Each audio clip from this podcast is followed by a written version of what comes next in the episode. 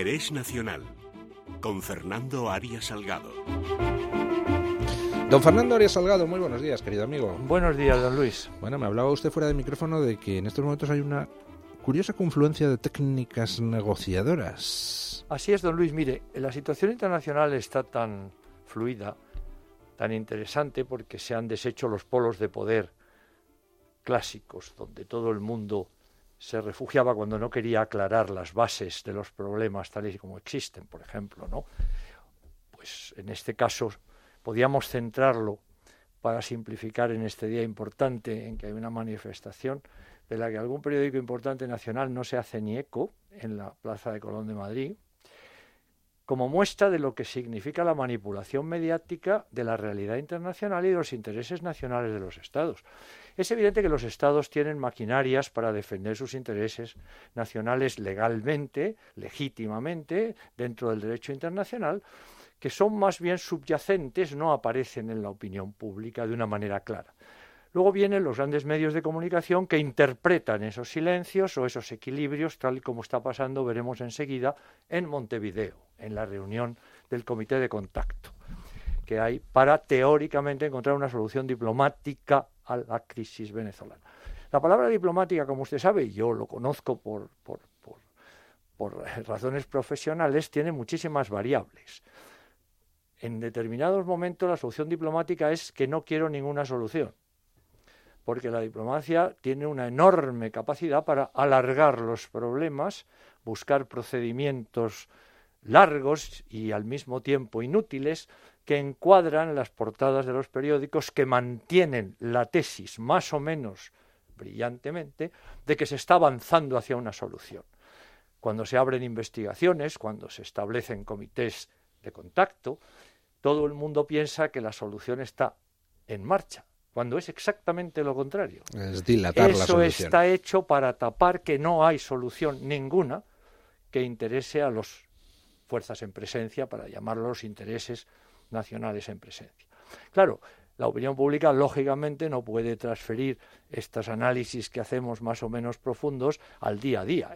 Hay un comité en Montevideo que se ha montado por la Unión Europea, presidido por la señora Mogherini, pues eso es una solución estupenda porque vamos a encontrar una solución diplomática. Falso se, com se, compone ese comité precisamente para que no haya una solución diplomática. Lo que pasa es que en este caso de lo de Venezuela yo creo que, aunque para mí está clara esa pretensión de la Unión Europea y de México y de Uruguay por tratar de, pues eso es lo que decía Napoleón, si quieres que algo no se solucione, crea una comisión, ¿no?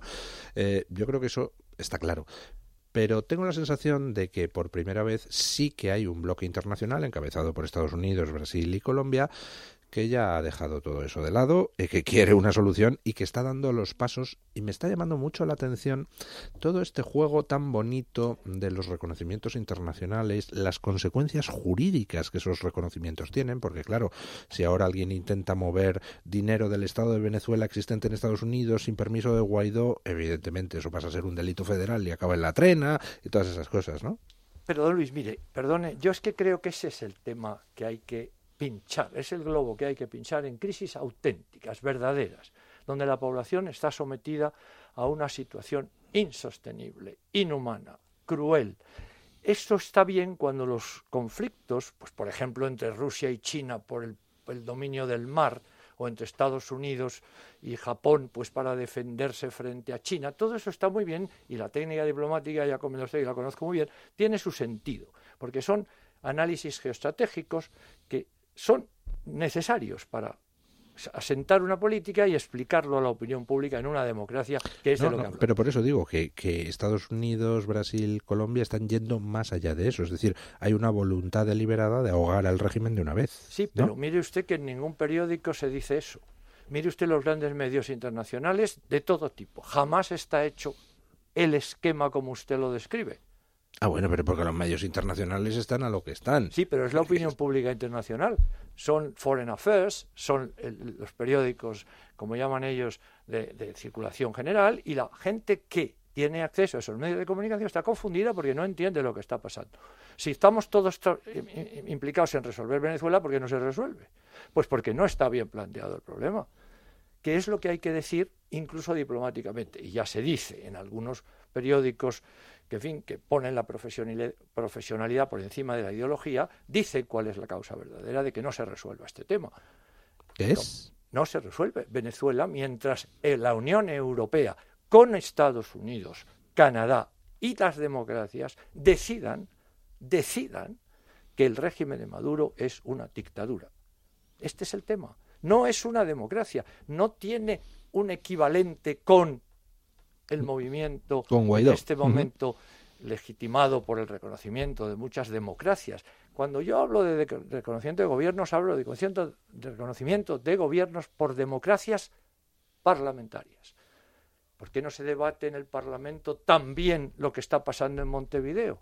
¿Por qué el gobierno español no dice por qué la señora Mogherini está manteniendo 90 días de plazo para ver si hay o no una solución sin que se comprometa a proponer ninguna?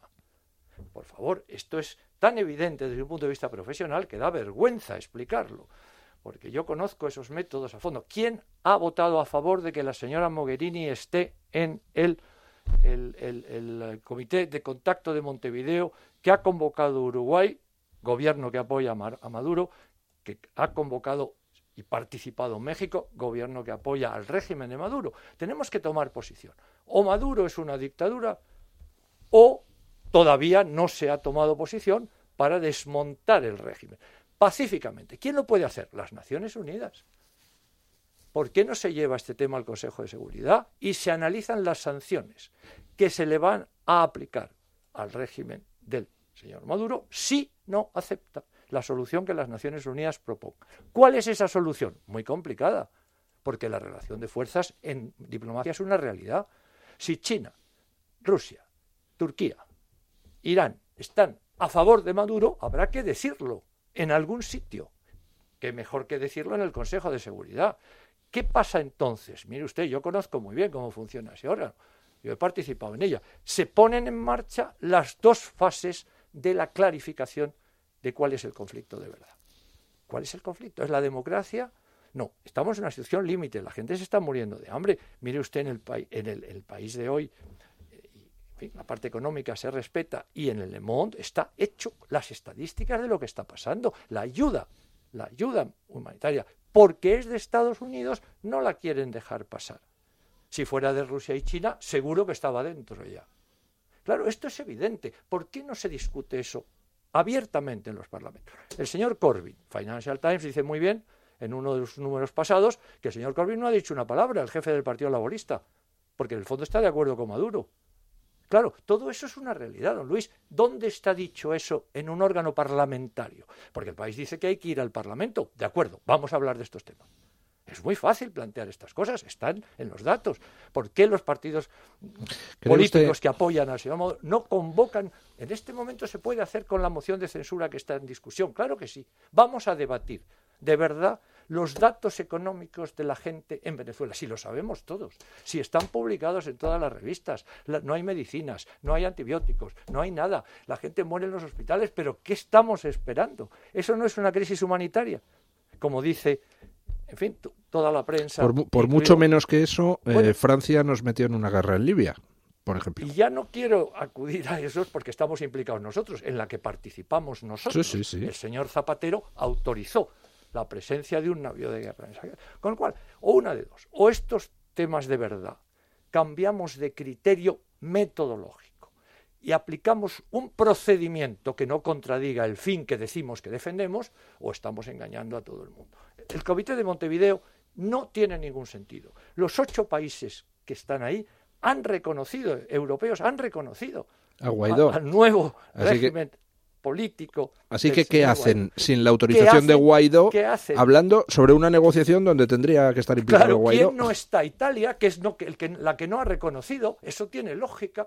Uruguay, México, los que no han reconocido, Bolivia, Nicaragua, Cuba, que es la clave de este tema, Cuba, es la clave, porque no se dice esto claramente. Mire, mientras no enfoquemos en política internacional ahora, en esta etapa que estamos, la realidad de los hechos, y no intentemos presentar la diplomacia como una especie de fórmula mágica que va a resolver problemas que no están bien planteados, estamos perdiendo el tiempo. Por lo tanto, yo creo que hay que ir no solamente a la calle, don Luis, sino a los parlamentos con esta misma doctrina de clarificación de la realidad y de los problemas que tiene resolverla. Muchísimas gracias, don Fernando. Sin complejos, con Luis del Pino. Es Radio.